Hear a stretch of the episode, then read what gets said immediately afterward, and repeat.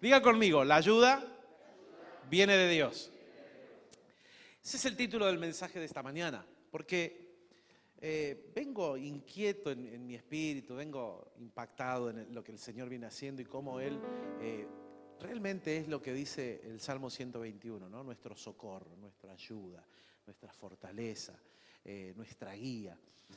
anoche estuvimos desde temprano ahí con Fabi que me hizo de, escudero. En un momento perdí el escudero porque estaba bailando ahí, pero bueno, ya, está todo bien, el drama. Este, estuvimos ministrando allí en, Rawson, toda una actividad hasta la noche. Es tan edificante cuando uno está con hermanos queridos, no solamente porque uno los ama, sino por lo edificante que sucede, no solo en la iglesia, sino después en las charlas, ¿no?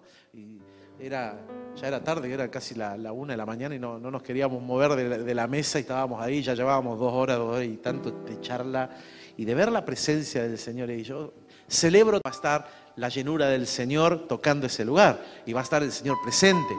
Pero viste que tenemos esta cuestión de que si no estamos cantando, si hay alguna cosa, no, como no pasa. Yo celebro tanto cuando en medio de las charlas el Señor se mete y, da palabras proféticas o de repente, como nos pasaba anoche, de repente estaban charlando y, Joel le estaba diciendo justo algo a Fabián y yo paro la charla y le digo, para, para, para, te está profetizando, eso, que te está diciendo viene de Dios, ¿eh? presta atención, eso es palabra directa del Señor para tu corazón. Tiene una cosa ahí que la mesa se transforma, viste, climas, que vos sentís esas tensiones espirituales de cuando se derrama algo del Señor. Y, así era la tensión que yo vengo percibiendo o venía sintiendo esta semana, eh, casi uniendo esta palabra con la palabra que experimentábamos, que vivimos el día jueves, ¿no? Porque el día jueves yo tomaba lo que Dios... Eh, hace o, nos, o, cómo nos ayuda, ¿no? tomando esa historia de Josafat, de cómo cuando vino el ejército, tres ejércitos a hacerle pelea y él hizo cuenta, hizo número y no le alcanzaba ni para pelearle a uno. Eh, y dice, ¿qué hago? No? En vez de dejarse avasallar o preocupar desmedidamente por lo que estaba experimentando, dice que él convocó a una asamblea de todo el pueblo eh, se rasgó los vestidos, proclamó ayuno y empezaron con todo el pueblo a buscar a Dios. O sea, él colocó un centro, colocó un eje de búsqueda que fue Dios. Porque naturalmente él no tenía la, fuerza para poder eh, avanzar contra lo que estaba viniendo a él. Hay pruebas en la vida que uno, como toda prueba, no la espera. Porque bueno, te levantás a la mañana y decís, ah, hoy, hoy es el día, ¿no? Hoy toca. La prueba es inesperada, llega en el momento menos pensado, no lo calculás, no estás del todo preparado o preparada, llega, pasa. Entonces, claro, Josafat se levantó así un día normal y de repente le cae el anuncio que tiene a las afueras de la ciudad tres ejércitos, tres reyes con sus ejércitos que vienen a hacerle guerra, que lo vienen a, a derrocar, que vienen a conquistarlo. Y no le dan los números. Y experimenta Josafat esto, ¿no? Que la ayuda vino del Señor. Lo ilógico de lo que uno calcularía como ayuda es lo que Dios trajo.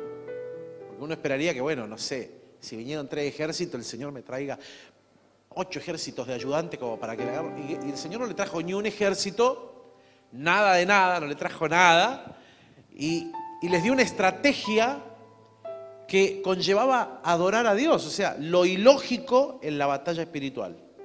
Eso me gustaba mucho lo que decía esta revelación que Dios le daba en esta semana a Vilma, ¿no? Sobre la gratitud, es como un cachetazo al, al, enemigo. Gloria a Dios, yo lo celebro. Así es el Señor, es un cachetazo a la cara del enemigo.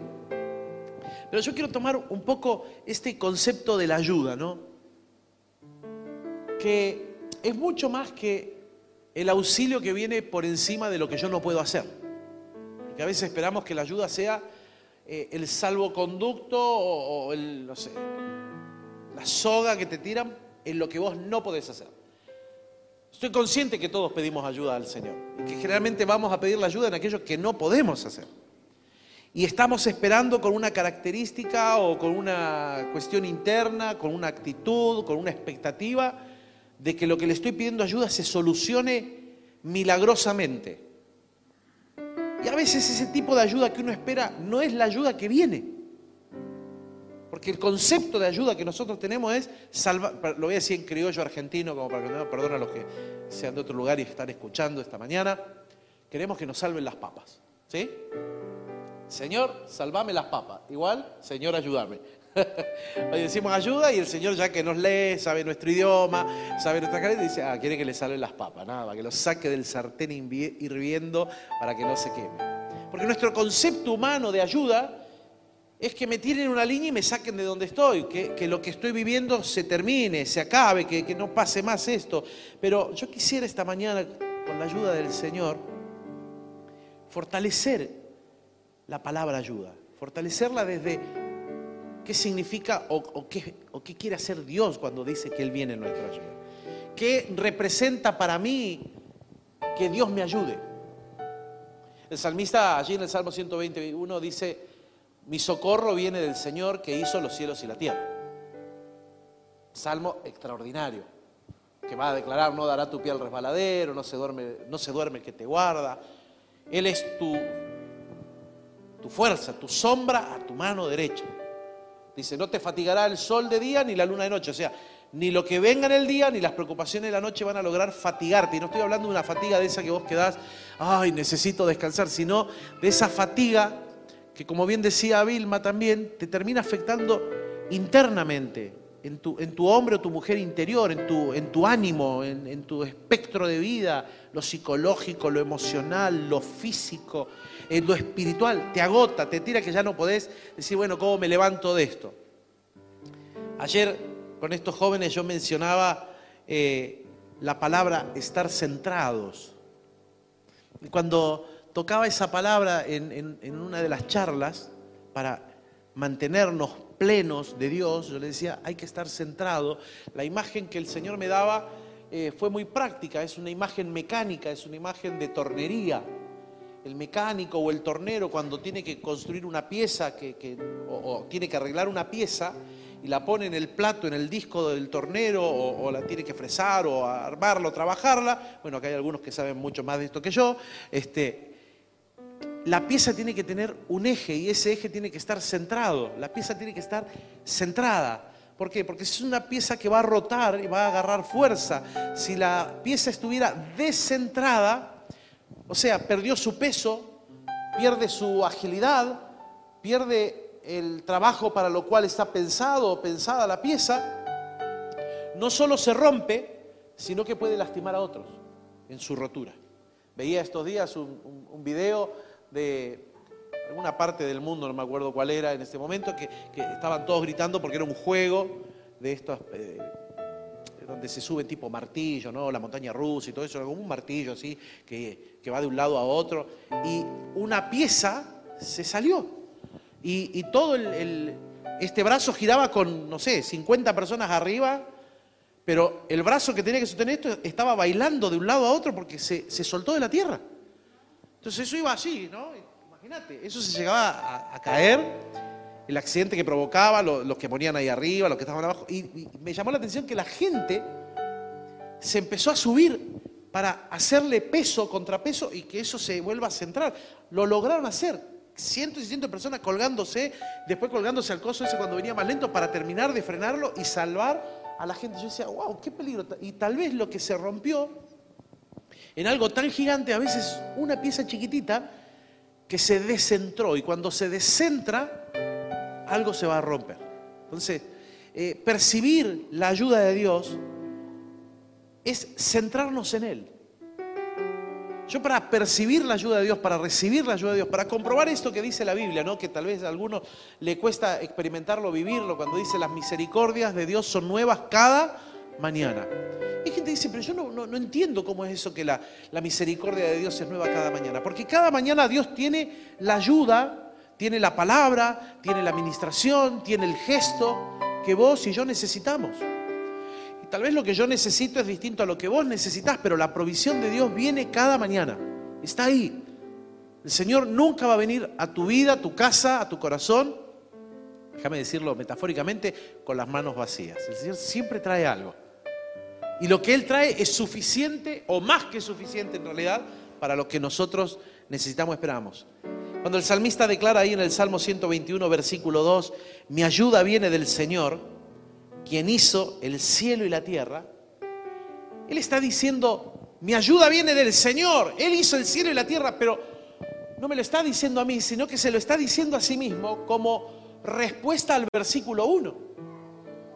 No, está ahí, pero escuchalo, el versículo 1 dice, alzaré mis ojos a los montes y pregunta, ¿de dónde vendrá mi socorro? Mi socorro viene del Señor que hizo los cielos y la tierra. La NTV dice, mi ayuda viene del Señor quien hizo el cielo y la tierra. O sea, este, este grito del salmista, mi ayuda viene del Señor, es la respuesta a esa pregunta implícita. Esa pregunta que está ahí, perdón, la respuesta implícita que no aparece. Y es, no, mi ayuda viene, ¿de dónde, de dónde vendrá mi socorro?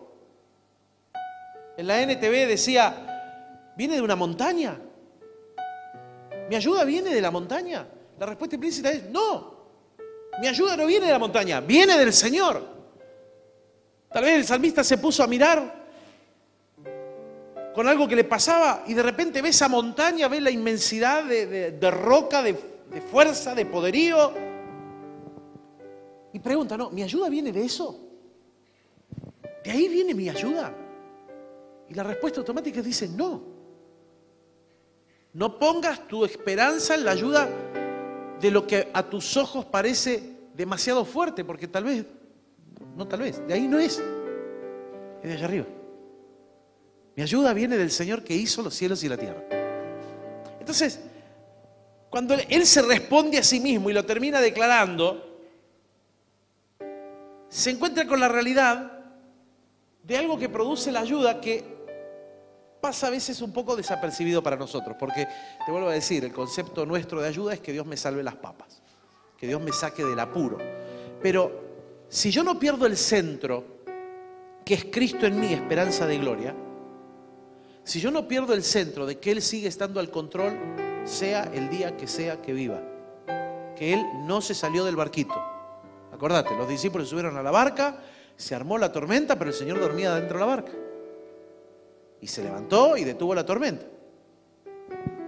Vos no sabés en qué momento Dios va a detener tu tormenta interna, pero la va a detener porque Él está. O asegúrate que Él esté subido a la barca.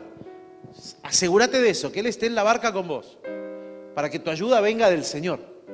En algún momento Él va a despertar en medio de esa tormenta y la va a parar.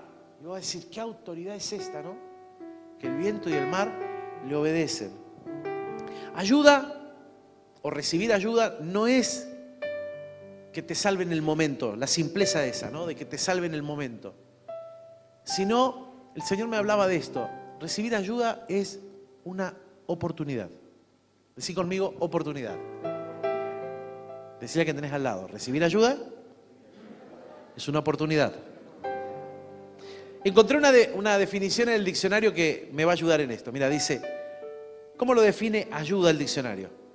Acción que una persona hace de manera desinteresada para otra, para aliviarle el trabajo, para que consiga un determinado fin, para paliar o evitar una situación de aprieto o riesgo que le pueda afectar.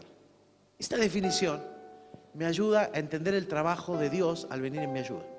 Porque esta definición dice acción de una persona que una persona hace de manera desinteresada. O sea, Dios lo que hace, lo hace de manera desinteresada. Dios te ayuda a vos, me ayuda a mí, de manera desinteresada. Te lo digo de otra manera, Dios te ayuda y no tiene nada para ganar. Que Él te ayude, ¿qué gana Él con ayudarte? Porque generalmente el que, eh, acá en la tierra, ¿no? El que te ayuda, te ayuda esperando algo, ¿no? La yo digo la colita del chancho, ¿no? La vueltita. Ah, todo tiene una vueltita. Entonces te doy una mano y, te la agregan. No, dice, no, bueno, porque una mano lava la otra y la dos lava la cara. Entonces, favor con favor, eh, entonces no es tanta ayuda. Porque ese favor o esa ayuda ya está viniendo con el, sesgo interno de, y cuando yo necesite, te pido, ¿no? Es como esa publicidad de una tarjeta de crédito, ¿no? Donde el muchacho le va a pedir ayuda al suegro Dice, ¿cómo no te voy a ayudar? ¿Qué te vas a comprar? El auto. Pero más vale para vos, mi hija, mi nieto, ¿cómo no? Y después le hacía de taxi. Claro, porque ahora me tenés que llevar a todos los lados porque yo te pagué el auto. Entonces no fue ayuda. Porque fue una ayuda interesada. A ver qué saco, a ver cómo me lo cobro, a ver qué favor voy a obtener. Te ayuda, el mundo te va a ayudar siempre viendo qué te puede sacar. No es ayuda en fin.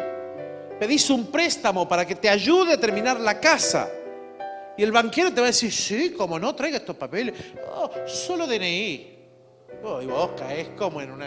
Ay, no sabe lo que dice. Oh, me saqué el auto. Solo DNI. Oh. ¿Y en cuánto lo vas a pagar? En cinco años. No, viste con la inflación que hay, no se nota. Hace cuenta cuando terminé de pagar el auto, pagaste ocho autos en vez de uno. Claro, pero vos percibiste ayuda. ¿Vos te crees que te va a ayudar? El, el señor banquero te ayuda porque a él le sobra, ¿no? y, es tan bueno que te quiso bendecir para que vos lo logres. Sin sacar nada a cambio. Tasa cero, te dicen. Mentira. 18 cuotas sin interés. Metés la tarjeta y ya te cobraron 3 mil pesos de interés. Pero no era sin interés. Ah, no, lo que pasa es que la ayuda nunca es ayuda de este lado de la eternidad. Desinteresada. Es una ayuda interesada. Ahora, miralo del lado de Dios. Por eso la ayuda que viene del Señor, por eso el salmista está diciendo, mi ayuda viene de esa montaña. No, mi ayuda viene del Señor que hizo qué? Hizo esa montaña, hizo el cielo y la tierra. Yo no pongo mi, esperanza de ayuda acá, sino que pongo mi esperanza en la ayuda del que no tiene interés para cobrarme. El que lo hace desinteresadamente. Él ya es dueño de todo. ¿Qué te va a cobrar? ¿Qué le podés dar vos o qué le puedo dar yo para pagar para pagar el auxilio y la ayuda que Él me da? ¿Qué propina le vas a dar a Dios que lo conmueve y diga, wow, no, la verdad, qué propina que me dejó, ¿no? Estamos en deuda. Entonces ese desinterés de la ayuda no es por Él. Que Él te dé una ayuda desinteresada, escuchá, no es por Él. Porque Él ya es dueño de todo. Dios no viene en tu auxilio porque Él va a ganar algo. Él ya es dueño de todo, ya lo tiene todo, es todopoderoso, no tiene necesidad de nada. Es por mí, es por vos. Levanta una mano al cielo por un momento, cerrar tus ojos. Recibí esto, es tan fuerte, hermano. La ayuda desinteresada de Dios es por vos. Por vos, muchacha, mujer. Es por vos, varón. Porque vos no tenés nada para devolverle a Él que lo asombre. Él no te va a pedir nada a cambio. Porque nada de lo que vos tengas va a poder completarlo a Él. Él viene en tu ayuda sin interés. Viene por vos. No es por Él, viene por vos. Porque Él ya es libre, sano. Él ya tiene todo. Entonces cuando Él viene en tu socorro, viene por vos. Es la oportunidad. Aleluya. Amén. La ayuda es la oportunidad para mí, para poder conseguir el alivio o conseguir un determinado fin, como decía esta definición. Entonces me doy cuenta que en la ayuda de Dios siempre hay un propósito. Que si la ayuda de Dios es desinteresada para Él, es desinteresada para mí porque Él lo hace y lo hace por mí, entonces ya no es ayuda. Fíjate cómo te va cambiando el concepto. Lo que yo tomaba como la línea que el Señor me tira para salvarme las papas, en el fondo no es que me está salvando las papas, me está dando una oportunidad que hasta ese momento no había aparecido en escena, que yo no la podía ver, no la podía discernir. Tengo que mirarla ahora si no me paso para la otra reunión. Perdón. En la ayuda hay un propósito y entiendo que eso se trata en encontrar al Señor. De eso se trata, de colocarlo a Él en el centro, de que la ayuda viene de Él, que la estoy recibiendo de Él y que no estoy recibiendo un alivio, no estoy recibiendo, uy, menos mal que apareció Dios porque, uff, cómo transpiraba la camiseta y no podía salir de esto, sino, gloria a Dios, Él vino en mi ayuda y me abrió una oportunidad que hasta ahora yo no tenía. No es me salvó las papas, me abrió una oportunidad que hasta ahora estaba cerrada para mí. Que era impensada, que por mi fuerza no la iba a poder lograr nunca. Y Él vino en mi ayuda y me abrió una puerta de oportunidad. En la historia del rey David eso queda expresado en los salmos. Cuando él escribe, ¿no? Todo esto, producto de todo lo vivido. O como lo relata el libro de Crónicas hablando de David. Dice Primera de Crónicas 12:22, porque entonces todos los días venía ayuda a David para hacerse un gran ejército como ejército de Dios. Dios le había dado una palabra a David de que iba a ser rey, pero no tenía ni las condiciones para llegar. Había otro rey que Dios iba a sacar del plano, que ese rey tenía ejército, que lo estaba persiguiendo, que lo quería matar, porque el otro rey también sabía que Dios lo había desechado a él y lo iba a poner a este pibito.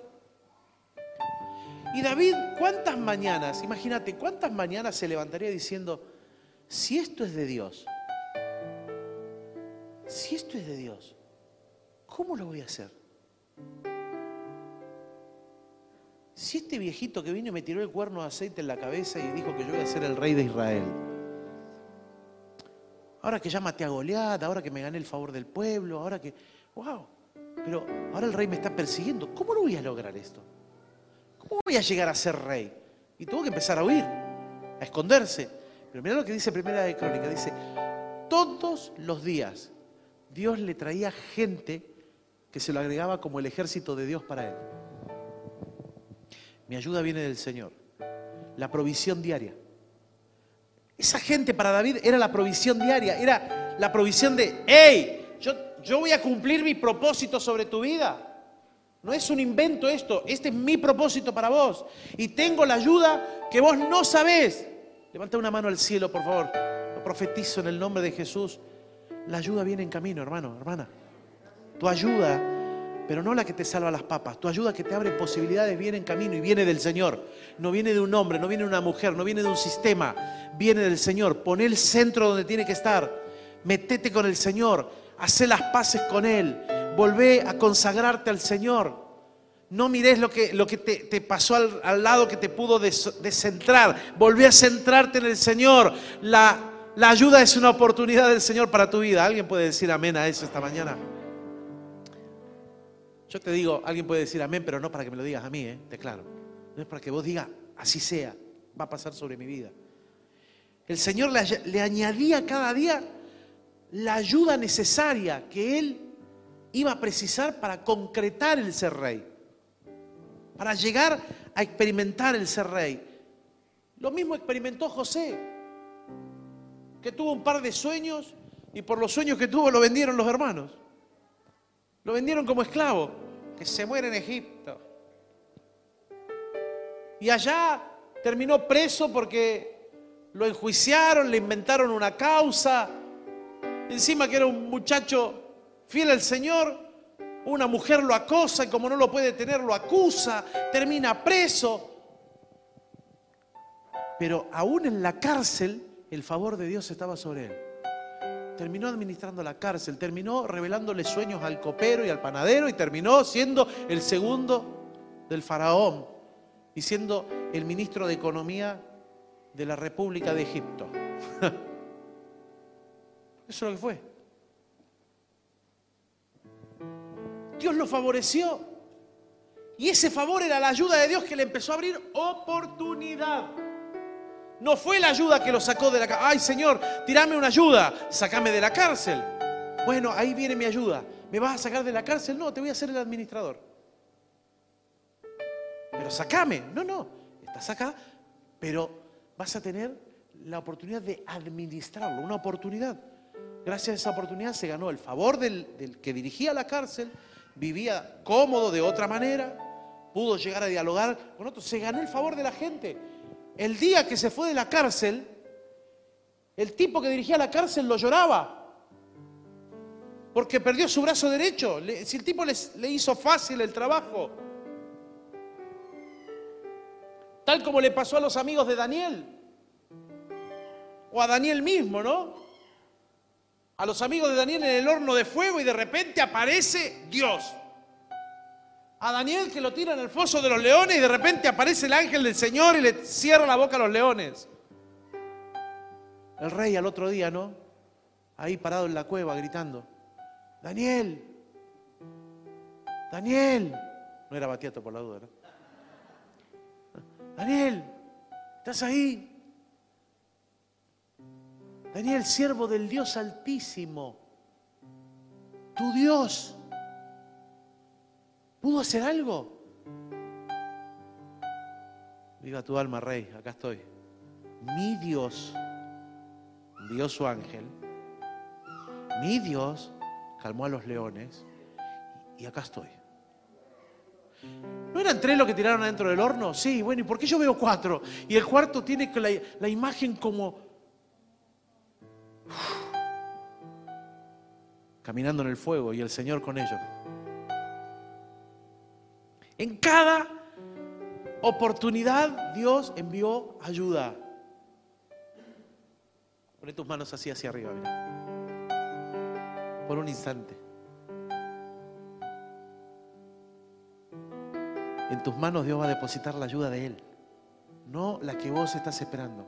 No la que vos querés, Maggie. Escúchame bien. No la que vos querés, no como la vos pensás que tiene que ser. Es la ayuda de Él, la que trae paz, la que calma. Pero, sí, no, pero tirame el salvoconducto que yo espero. No, la ayuda de Dios es una nueva oportunidad. Nunca tus manos van a quedar vacías sin la ayuda de Dios. Porque todas las mañanas viene la provisión de Dios y vos vas a poder mirar, no mires la montaña, mira al Dios que creó el cielo y la tierra. De ahí viene la ayuda del Señor. Quédate con tus manos así por un segundo. en mi espíritu siento que algunos van a empezar a sentir como hasta un peso, como si algo se te hubiese colocado en la mano. Yo lo estoy, no te estoy sugestionando, porque yo no gano nada con eso. Estoy diciendo lo que Dios me está diciendo en mi, en mi espíritu, en mi corazón. La ayuda viene en camino. La ayuda es una provisión que te abre oportunidad que vos no tenías antes. Lo declaro, lo profetizo en el nombre de Jesús. Que así como sucedió con Daniel, como sucedió con Josafat, como sucedió con Sadrach, Mesac, como Abednego, como sucedió con José, como sucedió con David, la ayuda viene de Dios sobre tu vida. En el nombre de Jesús. Deuteronomio 33, 26 dice lo que sucede cuando colocamos a Dios por centro, que viene en nuestro auxilio, dice, no hay como el Dios de Jesurum, quien cabalga sobre los cielos para tu ayuda y sobre las nubes con su grandeza. O como dice Isaías 41, 13, porque yo Jehová soy tu Dios, quien te sostiene, aleluya, de tu mano derecha y te dice, no temas, yo te ayudo. Aleluya. O como termina diciendo el salmista en el Salmo 146, bienaventurado aquel cuyo ayudador es el Dios de Jacob, cuya esperanza está en Jehová, su Dios. Ponete de pie por un momento, por favor. Levanta alta tus manos al cielo si tu cuerpo físico te lo permite. Y si vos decís, ay pastor, yo tengo un problema muscular y no puedo levantar mis brazos, levantalos suavemente y vas a ver que a medida que los empezás a levantar suavemente, la ayuda del Señor va a venir a sanar el tendón que te está doliendo, va a llevarse la inflamación del hombro, del codo lo estoy declarando en esta mañana sobre personas que tienen problemas óseos en sus brazos. Yo no lo puedo levantar más de acá. Levantalo hasta donde vos crees que podés llegar. Levantalo hasta donde vos podés creer que llegás. Ahora, en el nombre de Jesús, fuego de Dios. Articulaciones. Manguito rotador a tu lugar. Articulación a tu lugar. Desgastes óseos se van en el nombre de Jesús. Osteoporosis te vas en el nombre de Jesús. En el nombre de Jesús dolores, inflamaciones musculares se van en el nombre de Jesús. En el nombre de Jesús, en el nombre de Jesús, en el nombre de Jesús. Fuego de Dios sobre tu cuerpo sanándolo, porque la ayuda viene del Señor. Fuiste al kinesiólogo, fuiste a esto, fuiste a lo otro, y voy a bueno, no se sana, no, esto es crónico. Para el poder de Dios no hay nada crónico. Dios hable nuevas oportunidades. Consagra tus manos y consagra tus brazos para usarlos para el Señor. Bendito sea el Señor. Tu ayuda viene en camino, hermano, hermana. Tu ayuda es la provisión que vos necesitas para que Él te abra un camino de oportunidad. Declaro como dice la palabra, bienaventurado, feliz, dichoso, aquel cuyo ayudador, aquella cuyo ayudador es el Señor Dios de Jacob. Bienaventurado, feliz, dichoso, dichosa, aquel, aquella que su esperanza está en el Señor. Si tu esperanza está puesta en Él, Él no falla. No te viene a pedir nada a cambio porque no hay nada que yo le pueda dar. Él lo hace por amor. Lo declaro en esta mañana, Él está abriendo oportunidad sobre tu vida. Sobre tu vida, Él está abriendo oportunidad en esta mañana. En el nombre de Jesús, en el nombre de Jesús. Recibilo, recibilo, recibilo, recibilo ahí con tus manitos abiertos al cielo. Recibilo, recibilo. A los que están en casa, animate a recibirlo ahí. Dios no está limitado a este auditorio. Dios te alcanza ahí en tu casa, ahí donde estás. Ahora el Espíritu de Dios viene en tu ayuda. Esta palabra de ciencia de huesos, eh, de articulaciones sanadas, lo siento fuerte que está pasando en casa. Te pido que escribas en nuestra página y cuentes el testimonio de lo que Dios está haciendo en tu casa.